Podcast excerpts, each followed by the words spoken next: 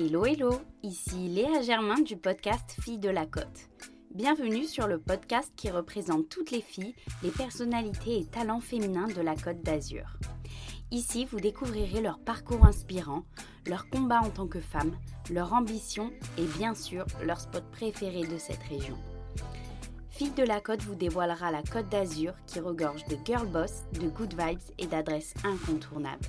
Bienvenue sur le podcast des Filles de la Côte, elles vont vous raconter leur histoire. Bonjour à toutes et à tous, j'espère que vous allez bien. Aujourd'hui, je vous retrouve pour un épisode un peu particulier, tout simplement parce qu'il ne s'agit pas d'un interview, mais plutôt d'une confession de ma part avec euh, pour sujet les 5 choses à lister pour commencer euh, la nouvelle année dans les meilleures conditions possibles.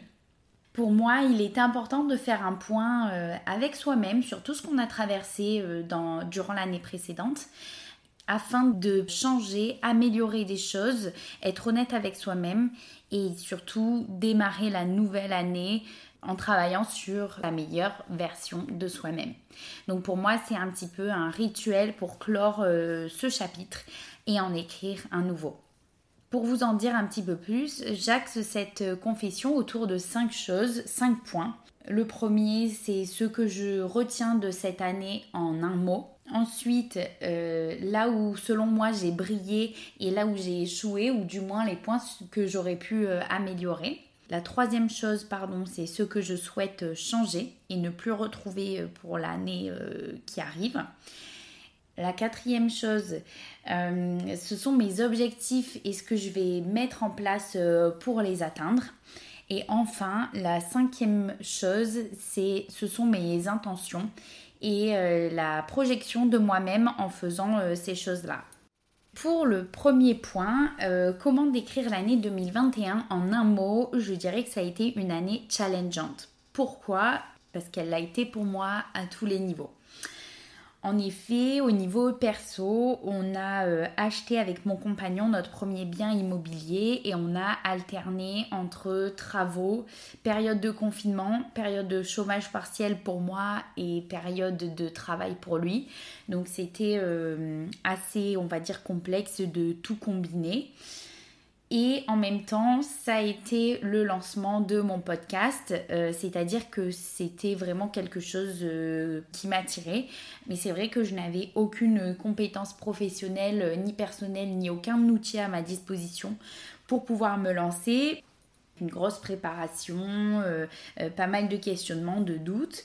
mais bon, ça a été un nouveau défi. Et enfin, sur le plan professionnel, euh, la gestion du Covid au sein de l'hôtel, donc de mon activité principale en tant que coordinatrice événementielle, avec euh, un passage de rien à tout, donc à savoir euh, du chômage partiel à un rythme vraiment indécent, que ce soit en termes d'horaire, de charge de travail, de, de pression.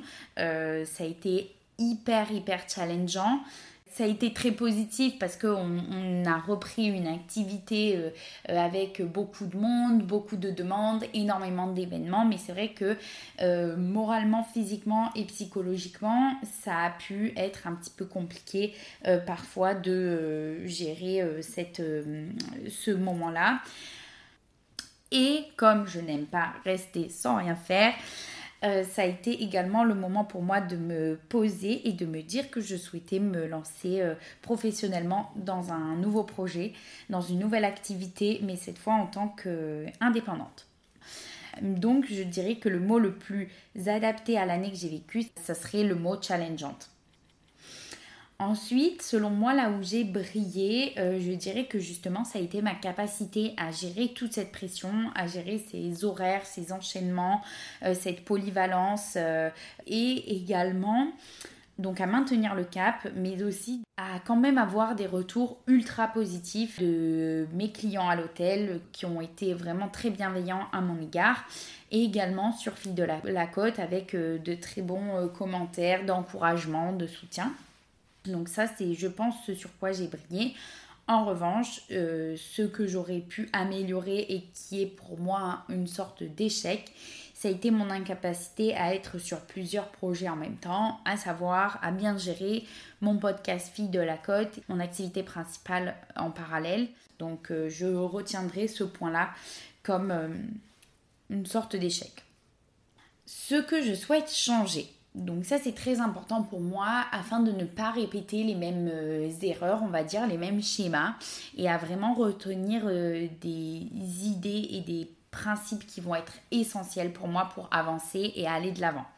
Donc ce que je souhaite changer, c'est tout simplement travailler pour moi. Ça vraiment, je l'ai appris. Je pense que je le savais depuis un bon moment, euh, ça fait partie de ma, personnalité, mais je suis maintenant convaincue qu'il faut que je travaille pour moi, que euh, j'obtienne euh, les choses pour moi-même, par moi-même, en termes de reconnaissance ou de gratification financière.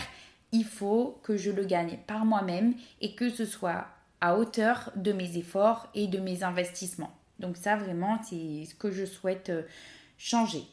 Ensuite, mes objectifs pour la nouvelle année à venir, j'en ai listé trois. Il y en, a quand même beaucoup d'autres, hein, mais les trois euh, principaux on va dire, ça va être euh, de continuer de développer euh, mon podcast, arriver à avoir une organisation bien structurée, des enregistrements réguliers avec une liste d'invités qui est préparée en amont et que je respecte. Et également, on va dire, une communication qui est plus rodée avec un réel calendrier des postes, un planning éditorial que j'avais commencé à faire quand j'avais du temps au début, mais que j'ai vite abandonné avec mon activité en parallèle. Ensuite, mon deuxième objectif est d'être indépendante et euh, autonome euh, financièrement grâce à ma nouvelle activité.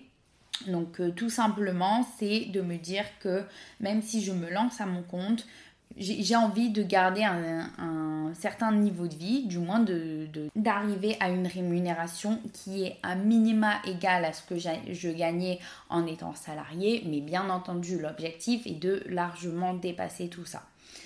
Et enfin, le troisième objectif, c'est d'être tout simplement épanoui dans ce que je fais avec un bon équilibre entre mon activité professionnelle, euh, le podcast et bien entendu mon, ma vie euh, personnelle. Enfin, en cinquième point, et ce sera le dernier, mais qui n'est pas des moindres, comme on dit en anglais, c'est quelque chose qui passe de l'abstrait au concret. En fait, le cinquième point, c'est les intentions et la projection de soi-même en train de, remplir ces objectifs-là. C'est-à-dire, voilà, moi, mon objectif, c'est de continuer de développer mon podcast, d'être indépendante financièrement, d'être épanouie dans ce que je fais. Et il faut que déjà que je le formule, tout simplement parce que de m'entendre me le dire à moi-même, ça va tout simplement mieux s'imprimer dans mon cerveau et du coup ça va le rendre plus concret, mais également de le visualiser, c'est-à-dire de fermer les yeux et de se voir en train de euh, passer à l'action, tout simplement. Ça va me permettre de rendre les choses beaucoup plus concrètes et de me dire oui Léa, c'est possible, tu vas y arriver. Donc tout simplement, mon intention à moi, c'est de me dire je suis capable de réussir et de remplir tous mes objectifs et je vais y arriver en m'en donnant les moyens. Voilà. En tout cas, euh, j'espère que cette euh, confession et ce point-là vous aura plu et vous aura été utile. Pour moi, c'est vraiment quelque chose que j'essaye de mettre en place euh, régulièrement parce que c'est important de faire euh, euh, des points avec soi-même. En général, quand on est en études ou en stage ou en entreprise, on est toujours habitué à faire des points avec ses responsables, avec ses collègues, etc. justement pour avancer sur, ces, sur les projets. Avant d'appliquer ces règles-là au travail, je pense qu'il faudrait les appliquer à soi-même et c'est pour ça que je fais ce bilan, on va dire, de l'année et mes objectifs pour l'année à venir. J'en profite également pour euh, vous remercier tout simplement pour cette année parce que aujourd'hui j'ai passé un cap euh, sur Instagram. Je suis passée, euh, j'ai dépassé la barrière des 1000 abonnés. Donc vous pourrez dire c'est complètement ridicule. Il y en a qui ont des millions. Mais pour moi, c'est pas qu'un chiffre. 1000 abonnés, en fait, ça représente tout simplement des, des mois de travail qui ont, plu en fait à des, personnes réelles qui derrière leurs écrans ont apprécié mes podcasts, les ont peut-être écoutés, les ont peut-être partagés, recommandés. Euh, et également ça représente des, femmes qui m'ont fait confiance et qui m'ont accordé de leur temps qui souvent est précieux euh, car elles ont un emploi du temps très chargé.